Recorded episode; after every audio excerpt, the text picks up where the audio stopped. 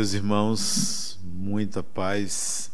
Vou fazer a leitura da mensagem e em seguida comentá-la. Um pouco de fermento. Não sabeis que um pouco de fermento leveda a massa toda? Paulo, primeira epístola aos Coríntios, capítulo 5, versículo 6. Diz Emmanuel: Ninguém vive só. Nossa alma é sempre núcleo de influência para os demais. Nossos atos possuem linguagem positiva. Nossas palavras atuam à distância. Achamos-nos magneticamente associados uns aos outros. Ações e reações caracterizam-nos a marcha. É preciso saber, portanto, que espécie de forças projetamos naqueles que nos cercam. Nossa conduta é um livro aberto. Quantos de nossos gestos insignificantes alcançam o próximo, gerando inesperadas resoluções? Quantas frases aparentemente inexpressivas arrojadas de nossa boca estabelecem grandes acontecimentos. Cada dia emitimos sugestões para o bem ou para o mal. Dirigentes arrastam dirigidos. Servos inspiram administradores. Qual é o caminho que a nossa atitude está indicando? Um pouco de fermento levê da massa toda. Não dispomos de recursos para analisar a extensão de nossa influência, mas podemos examinar-lhe a qualidade essencial. Acautela-te, pois, com o alimento invisível que fornece às vidas que te rodeiam. Desdobra-se-nos o destino em correntes de fluxo e refluxo. As forças que hoje se exteriorizam de nossa atividade voltarão ao centro de nossa atividade amanhã. Essa é a mensagem do Espírito Emmanuel.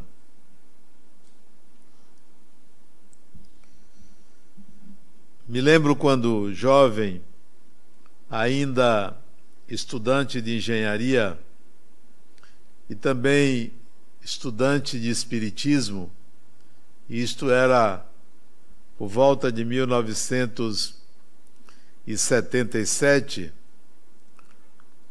eu conheci uma pessoa que marcou a minha vida. Marcou de uma forma muito positiva.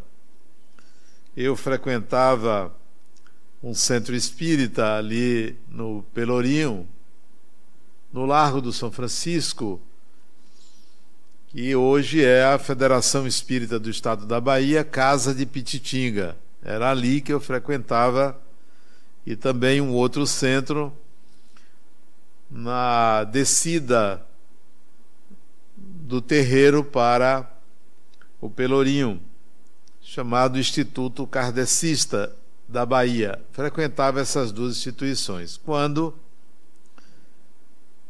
querendo estudar um pouco mais de Espiritismo, o livreiro o senhor que cuidava da livraria, que vendia os livros, senhor José, ele me recomendou que eu conversasse com o homem que fazia as compras dos livros e que fazia um fichamento dos livros. Ele lia e fazia uma ficha resumo dos livros. E eu fui conhecer esse homem. Ele ficava no térreo da federação, num anexo que tinha no fundo ali da casa de Pititinga. Era um quartinho pequeno, talvez 15 metros quadrados, que ele, junto com uma assistente, comprava os livros da Federação Espírita do Estado da Bahia para serem vendidos para os centros espíritas e ali para é, aqueles que quisessem comprar livros na livraria da, da Federação. E um sábado à tarde eu fui conhecê-lo e fiquei muito impressionado com ele. Muito impressionado com a maneira com que ele me ouviu, me acolheu. Eu disse que eu fui ali para é, conhecê-lo, porque o vendedor de livros tinha me orientado e eu queria só conhecê-lo, já que ele conhecia muitos livros. E ele começou a conversar comigo despretensiosamente, falando da literatura do espírito André Luiz, e me indicou que eu lesse a obra toda. Me indicou outros livros. Depois que eu terminasse aquela obra de 16 livros, que eu deveria ler outros tantos. Eu fiquei impressionado com o interesse dele em me orientar. E no sábado seguinte eu fui e passei aí todos os sábados à casinha, como ele chamava o lugar, na federação, para dialogar com ele. E ele, quando eu chegava, já me entregava um livro. Adenauer, eu pedi esse livro para você. E me entregava. É claro que eu pagava. Era para eu ler. E eu lia. E ele começou a orientar a minha cabeça. O que é que eu deveria ler? Me lembro que ele me presenteou, não, que ele me ofereceu numa daquelas, daquelas tardes de sábado o livro A Teoria da Relatividade de, Einstein. Por que, ele quer que eu aprenda? Eu era engenheiro e era estudante de engenharia. Por que, que tinha que aprender isso? Eu não entendia, mas ele tinha um objetivo que era me levar a um conhecimento técnico para ter bases no meu conhecimento espírita. E assim foi durante muitos anos, muitos anos, até ele desencarnar. Ele foi o meu preceptor no Espiritismo. Depois desse começo de, de contato, eu vinha saber que ele era promotor de justiça, tinha um cargo elevado na, no Ministério Público. E um dia, já 1991, 92, eu tive uma necessidade de defesa jurídica por algo que eu não tinha nada a ver, só porque eu era chefe. Não participei da operação apenas porque era chefe de um setor da Caixa Econômica, chefe da engenharia e me acusaram de alguma coisa lá e eu mostrei a ele. Ele disse: Não, me dê. Ele fez minha defesa. Eu, eu entreguei a ele uma página, ele me devolveu 33 páginas de defesa. O fato é que quando eu entreguei processo administrativo, eu fui retirado do processo. Retirado do processo, pela defesa dele. Era um homem muito culto, muito culto, e que me fez ter gosto pela leitura. Mais do que pela leitura, gosto pelo estudo. Hoje eu não leio. Eu não leio. Eu estudo. Eu não leio. Todo livro que eu peço, pego para ler, eu vou estudá-lo. Leitura é algo superficial, estudar é algo profundo. Então eu só leio o que vou estudar. Se não é para estudar, eu não leio. Graças ao convívio com ele. Quando eu escrevi o meu primeiro livro, eu pedi para ele prefaciar, para ele fazer um prefácio. O primeiro livro eu escrevi em 1995, Reencarnação Processo Educativo. Quando ele me devolveu o prefácio do livro, eu, o livro devia ter suas 150 páginas, ele me devolveu mais 100 páginas. Ele não fez o prefácio, ele analisou o livro todo e acrescentou, como se ele escrevesse até um novo livro. Ele era tão culto que ele me deu essa contribuição, resultado. Eu refiz o livro de acordo com o trabalho dele. Tornou-se meu amigo, é, praticamente confidente, porque ele me contava as coisas da vida privada dele, eu também contava. Uma amizade assim, de pai para filho, porque eu o considerava um pai, ele era mais velho do que eu, um pai. Mas eu conto isso a vocês para falar sobre a importância de uma relação com uma outra pessoa. O quanto você influencia e é influenciado por essa pessoa.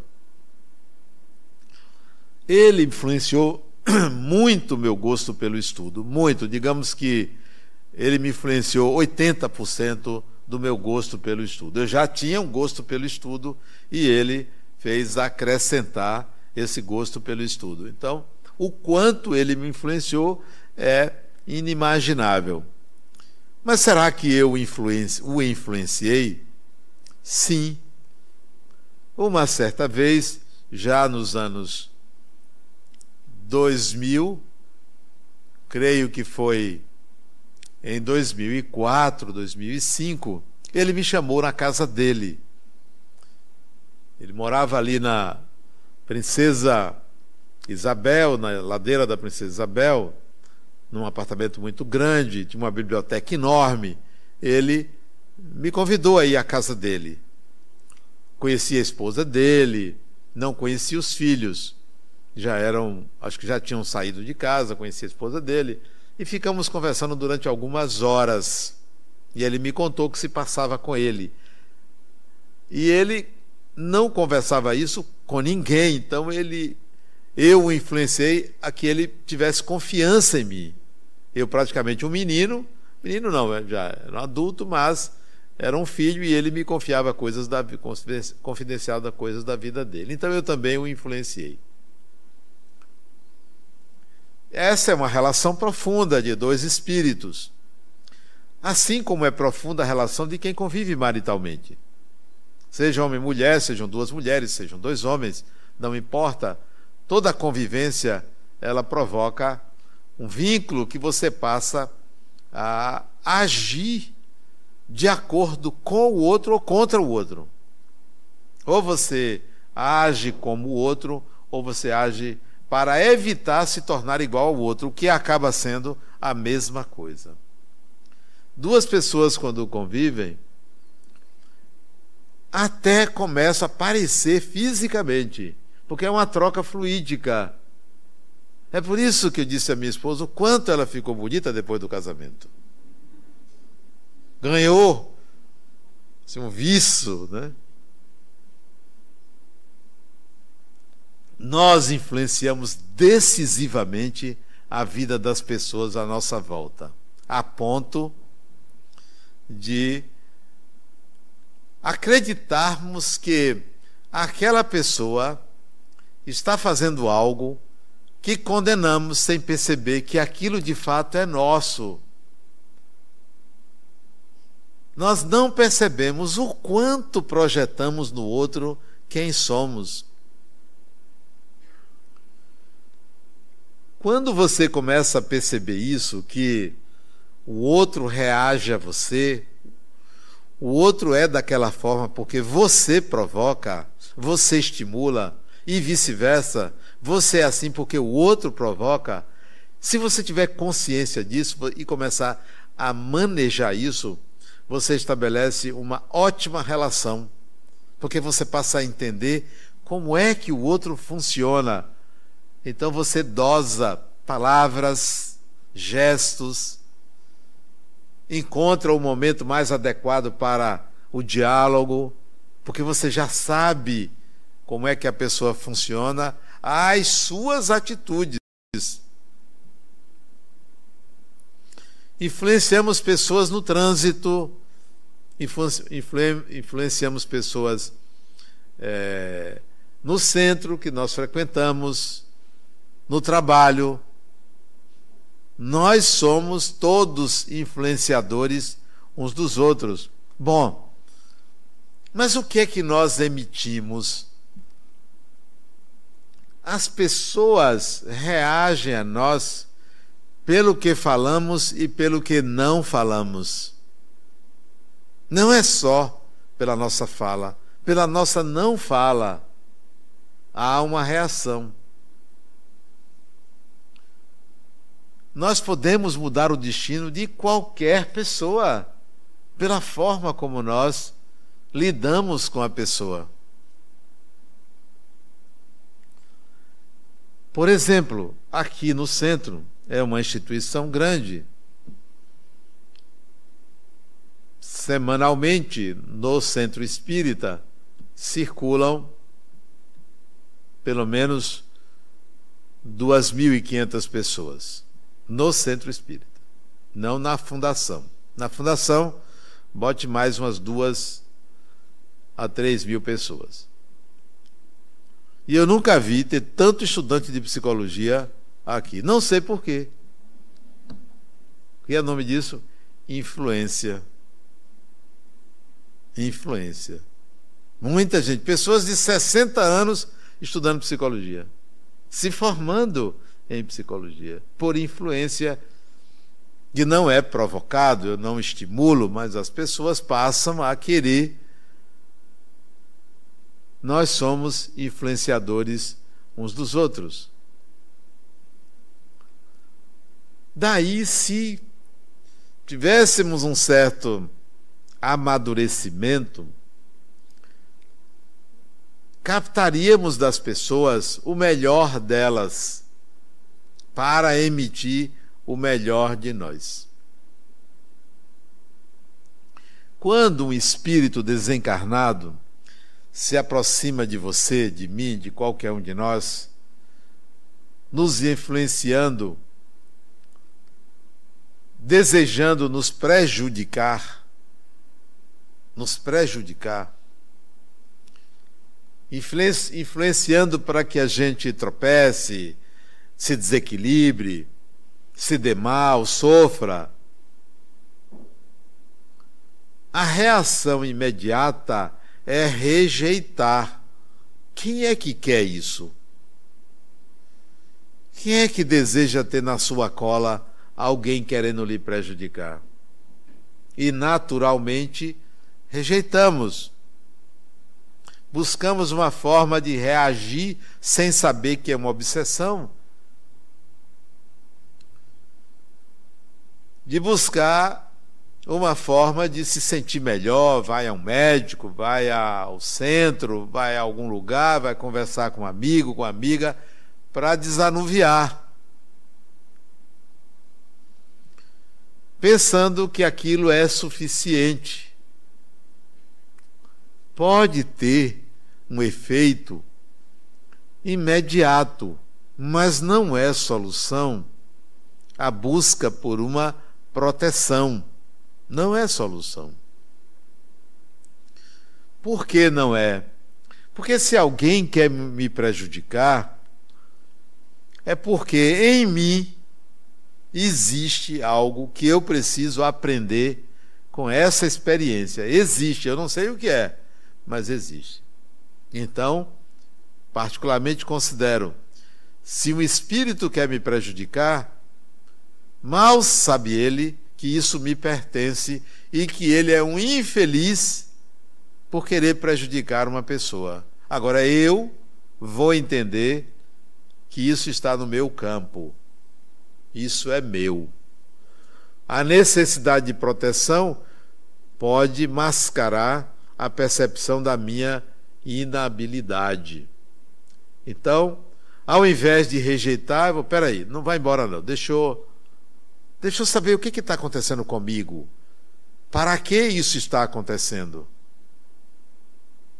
Porque o espírito é uma pessoa, é um ser humano, não é uma nuvem, não é um fantasma, não é um animal, é uma pessoa e que tem suas razões, por mais absurdas que sejam, por mais ilógicas que sejam, tem as suas razões. Então, ao invés de repelir, eu vou me questionar. Adenauer, para que isso está acontecendo na sua vida? Para que uma pessoa quer te prejudicar? Se o prejuízo vier, para que você passou por esse ou passa por esse prejuízo?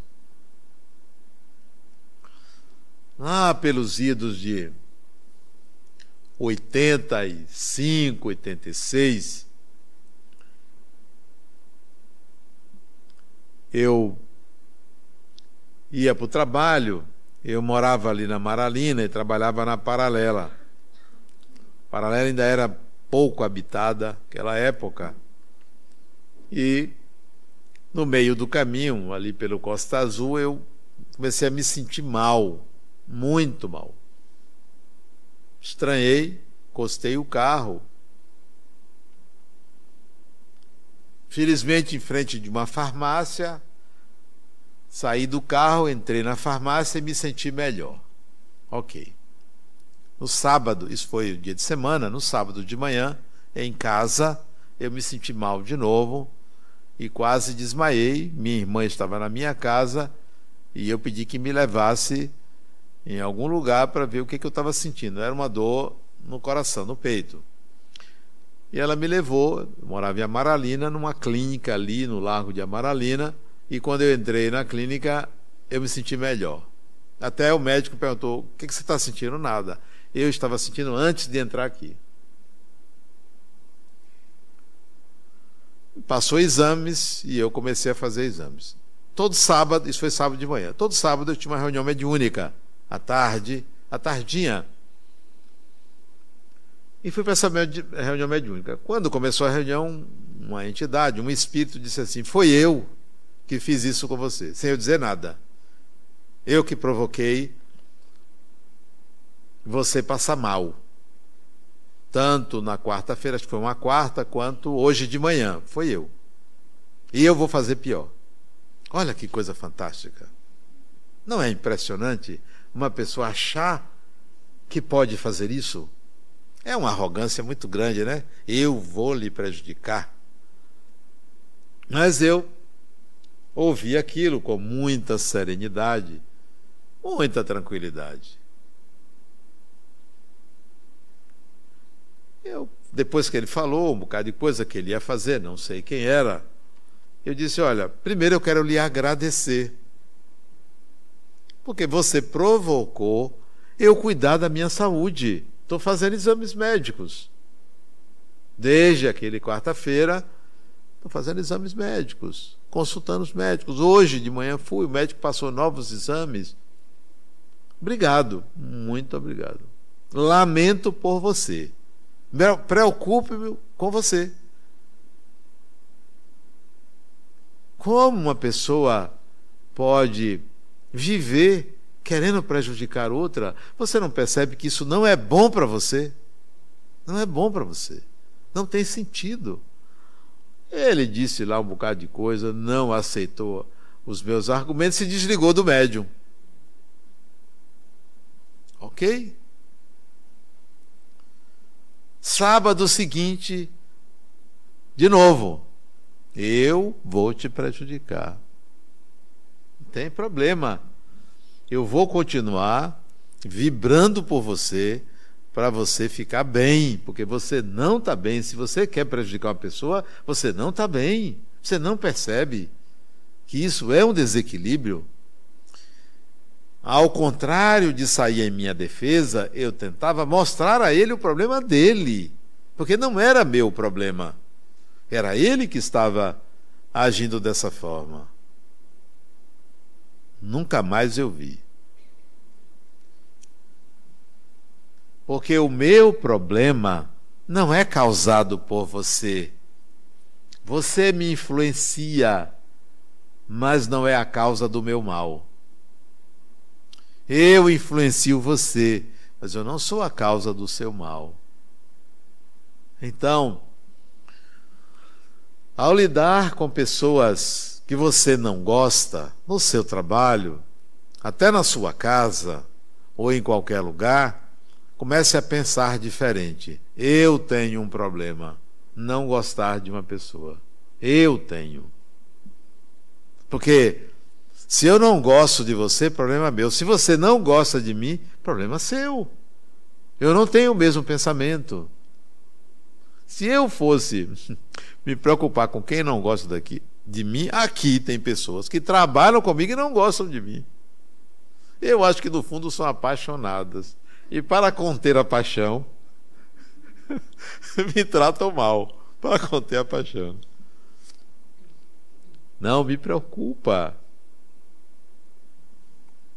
Conversando com uma amiga, ela dizendo, Adenauer, eu não gosto de pessoas, não gosto de aparecer porque tem pessoas que me invejam e lançam uma carga negativa contra mim.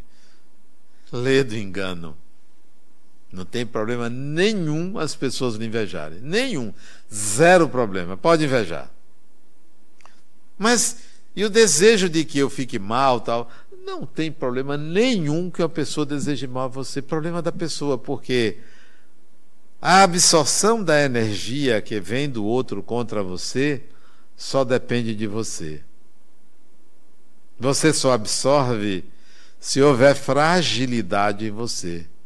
É mesmo, só se houver fragilidade em você. E como é que eu me protejo? Ah, tem um remédio infalível. Infalível. Porque fluidos espirituais não são como doenças contagiosas. Doenças contagiosas, por exemplo, você tem Covid e fica ali junto com a pessoa, respirando junto com a pessoa, provavelmente, com grande probabilidade, você pegará Covid. A gente já sabe disso. Vivemos isso durante aqueles dois anos. Mas fluidos espirituais não funcionam assim. Não funciona assim. Da mesma forma, se você pegar um imã e passar na sua pele, não vai provocar nada. Agora, se você passar na superfície de ferro, vai alterar o campo. Mas aqui não, porque são incompatíveis o imã com a, o corpo, com o organismo. Fluidos eles só atingem você se houver uma predisposição sua. Se não houver predisposição psíquica, não há pregnância. Como é que você resolve isso? Como é que você se protege entre as. Porque não é bem uma proteção. Como é que você anula isso naturalmente? Naturalmente. Antes que você tenha inveja de mim ou deseje o meu fracasso, eu desejo o seu sucesso, porque o seu sucesso é o meu sucesso. A melhor coisa é você ver pessoas bem-sucedidas. Que bom que essas pessoas estão bem-sucedidas. Como é ruim ver pessoas mal-sucedidas. Então eu quero que todo mundo tenha sucesso que pode ser até melhor do que o meu, mas nunca será igual ao meu. O meu é o meu. Tem o meu tamanho. O seu pode ser menor, pode ser maior, é o seu. Então, antes que você pense que o seu desejo contra mim virá, você vai receber um troco bem dado, você vai receber bons fluidos. Esse é o troco que eu dou. Por quê? Porque eu não quero mal a pessoa nenhuma, ser humano nenhum. Nenhum. Se eu não quero mal a um cachorro, por que, que eu vou querer um ser humano? Nenhum, zero. Ah, mas fulano lhe prejudicou. Fulano não me prejudicou, prejudicou a si mesmo. A si mesmo. Porque o prejuízo que me causa me pertence. Então, se você pensar assim, você influenciará, influenciará pessoas a mudar, a sair de uma forma de enxergar a vida, de viver, muito pequena. Gasta uma energia enorme para lutar contra o mal. Não gasta energia nenhuma para lutar contra o mal, ele se dissolve. Se você agir de acordo com a sua ética, se você agir compreensivamente ao problema do outro, você dissolve. Eu escrevi um livro, eu, eu acho que foi lá por 2001, não sei, é tanto livro que eu já perdi a conta, chamado Evangelho e Família. Eu tinha muitos casos de problemas familiares que eu participei como profissional, que eu resolvi, guardando o sigilo, é, alterando os nomes para evitar identificações, colocar no livro e explicar o que, que se passava e como aquilo poderia, foi solucionado. Isso saiu o livro Evangelho e Família. E eu me lembro de ter feito um capítulo que aliás é o título da palestra de sábado de tarde aqui, esse próximo sábado, um olhar amoroso sobre o mal do outro. A tendência, a tendência nossa é olhar o mal do outro e dizer: ainda bem que não é comigo. Ainda bem que eu estou numa situação melhor. Ou uma crítica contundente ao mal do outro. Olha como Fulano é. E é preciso desenvolver um olhar amoroso sobre o mal do outro, porque nós somos seres humanos, não tem ninguém perfeito, a perfeição é uma, uma tendência, é um arquétipo, não é algo a ser conquistado em si. Então, o mal do outro é a ignorância do outro, da mesma forma que o meu mal é minha ignorância. Então, que tal olhar para a ignorância do outro com o desejo de eliminar a ignorância do outro? e não de pisar ou julgar a ignorância do outro.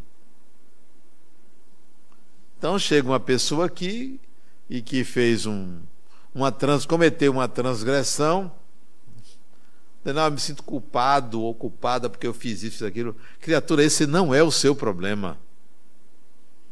O seu problema é o que lhe levou a isso, é a sua inabilidade. Qual é a sua inabilidade? Vamos resolver a sua inabilidade ao invés de ficar se vitimizando ou se culpando?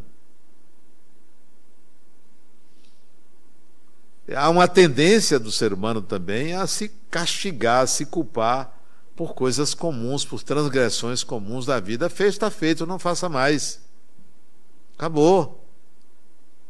Não há necessidade de estar remoendo. Você é um ser humano. Não se trata de absolvição. Eu não vou absolver ninguém. Se trata de compreensão da inabilidade do outro. Compreensão.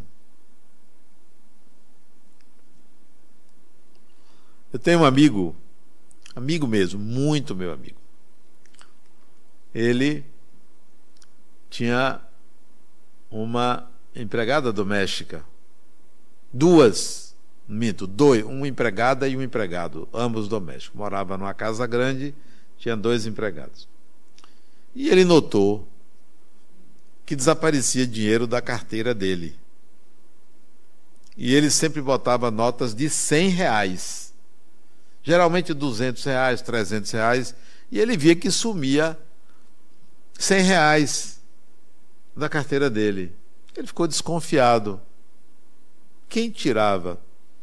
A mulher dele, quando queria dinheiro da carteira dele, pedia a ele, embora ela tivesse, mas às vezes queria um dinheiro, pedia a ele: posso pegar? Pegava. Por respeito, não por submissão. E ele ficou sem saber quem seria, só poderia ser um dos dois pegados. Um dia ele tirou mil reais e botou na carteira. E sumiu 800 reais. Ele não chamou os dois empregados. Deixou que isso acontecesse. Não falou nada, nem com a mulher. Continuou tirando 200 reais por semana e botou um bilhete na carteira. Você pegou muito. Não faça mais isso. Assim. Olha o que ele fez. Mesmo com prejuízo financeiro grande, embora para ele não era grande, mas vocês vão de convir que tirar 800 reais da carteira de uma pessoa é muito dinheiro. Para ele não era. Ele pegou um papelzinho e botou. Você pegou muito dinheiro. Não faça mais isso. Sabe qual foi o resultado disso? A pessoa procurou ele. Porque ela foi, foi a empregada. Ela achou que ele sabia que era ela e não quis. Ele não sabia. Ela procurou ele, confessou, justificou que ela estava com problemas, que a mãe dela estava com problemas de saúde, justificativas aceitas, mas ela estava cometendo um, uma transgressão, um delito. E ela disse que quando ela leu aquilo, ela tomou um susto quando ela foi pegar de novo, gulosa, você viu? muito gulosa. Ela se surpreendeu com o bilhete, com letras grandes. Você pegou muito dinheiro, não faça mais isso. Ele me mostrou o bilhete. Eu achei, eu achei de uma elegância. Não, a palavra não é elegância. De uma delicadeza, de uma amorosidade para com o erro do outro fantástica.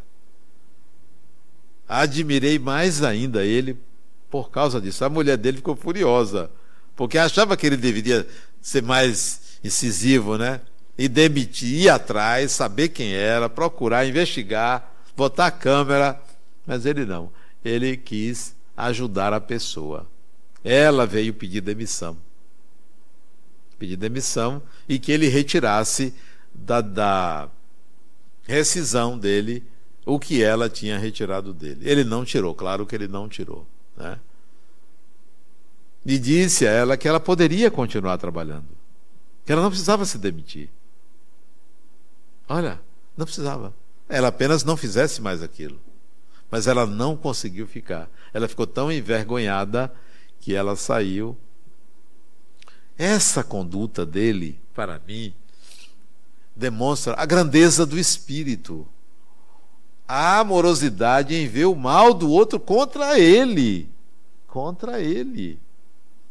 Não era nem o mal contra outra pessoa. E nós, como lidamos com o mal do outro? Realçamos? Falamos para alguém para aliviar inconscientemente a própria culpa,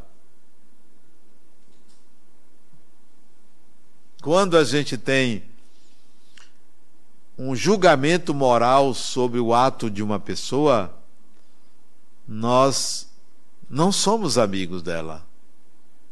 Nós criamos uma barreira. Todo julgamento moral, ele exclui, ele dificulta a relação você fez? Paciência. Um dia eu recebi um homem aqui, numa das quintas-feiras, um homem alto. Ele chegou para mim e disse: Adenauer, eu quero confessar uma coisa para você. Que eu tenho me atormentado. Eu matei um homem. Depois ele disse: um não, dois. Eu sou policial. Matei num tiroteio. Não matei porque eu queria matar, foi numa operação policial, mas isso me machucou bastante. Disse, mas você é policial. Você representa o Estado, a lei. Foi a profissão que você escolheu. Você sabia que isso poderia acontecer.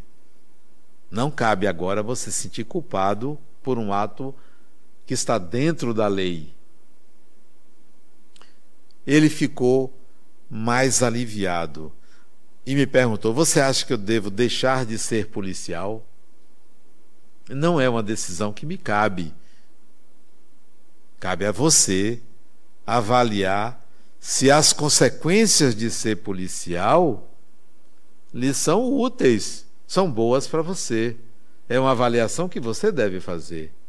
Mas não se culpe por ser um policial. E não pense que ser policial legitima matar pessoas. Mas você, numa operação, isso pode acontecer. Ele saiu daqui aliviado e voltou, acho que uns dois ou três meses depois, para me agradecer. Disse: eu, eu decidi continuar sendo policial, mas eu não quero mais ir para a rua. Não quero mais. Vou para a área administrativa. Ele mudou, porque mesmo sendo um ato legítimo, aquilo mexeu com ele, né? Mesmo sendo um marginal, um bandido, ele não mais levou em consideração que isso era uma coisa agradável para ele. Não era agradável para ele fazer aquilo. Então ele mudou. Esse tipo de conduta, esse tipo de reflexão, nos leva a entender que nós não temos o direito de estar julgando os atos alheios. Temos que adquirir a habilidade de compreender o que se passa na mente daquela pessoa. Quais são os valores que norteiam aquela conduta? E assim a gente vai conviver melhor com qualquer pessoa, com qualquer ser humano. O olhar amoroso sobre o mal do outro quer dizer compreenda. Não é você juiz do mundo. Compreenda o outro. Compreenda razões. Não que você concorde. Eu não concordo que ninguém mate ninguém, mas eu compreendo o que aconteceu com aquele cidadão. Não é uma concordância. Eu jamais teria esse esse emprego, essa função. Eu. Mas é legítimo que uma pessoa desempenhe esse papel, desempenhe essa função. Ela é legal. Da mesma forma com quem você convive, irmão, irmã, marido, mulher, mãe, filho, pai, pare de julgar o mal da pessoa, por mais que você considere que a pessoa seja má. Pare, porque se você está ali, se você convive, isso lhe pertence. Isso é parte de você. Não adianta fugir. Já disse aqui, eu tinha um irmão que ele era esquizofrênico. Convivi com ele, morou na minha casa já num estado bem avançado da doença dele. E ele era adicto. E um dia ele disse para mim, quando eu o apresentei a um vizinho meu, Apresentei, tá, isso aqui é meu irmão, fulano de tal. Ele tinha muita pregnância medicamentosa, ele tinha dificuldade um pouco de falar. Quando o vizinho se afastou, ele disse: Meu irmão, você não tem vergonha de mim? Nós somos iguais, nós somos irmãos. A sua doença é a minha doença. Não somos diferentes. Somos seres humanos. Ele ficou comovido com isso. Por que, que eu vou estigmatizar, achando que numa família, quando um doente é só ele doente? Numa família, quando um é doente, todos são doentes. Porque todo mundo faz parte daquele contexto. Então, não se exclua. Não se exclua. Não é o outro. É parte de você adoeceu. Parte de você. Tenhamos um um olhar amoroso sobre o mal do outro. E entendamos que toda a nossa fala, todo o nosso comportamento influencia pessoas. Vamos buscar exercer uma influência mais do que positiva, uma influência amorosa. Muita paz.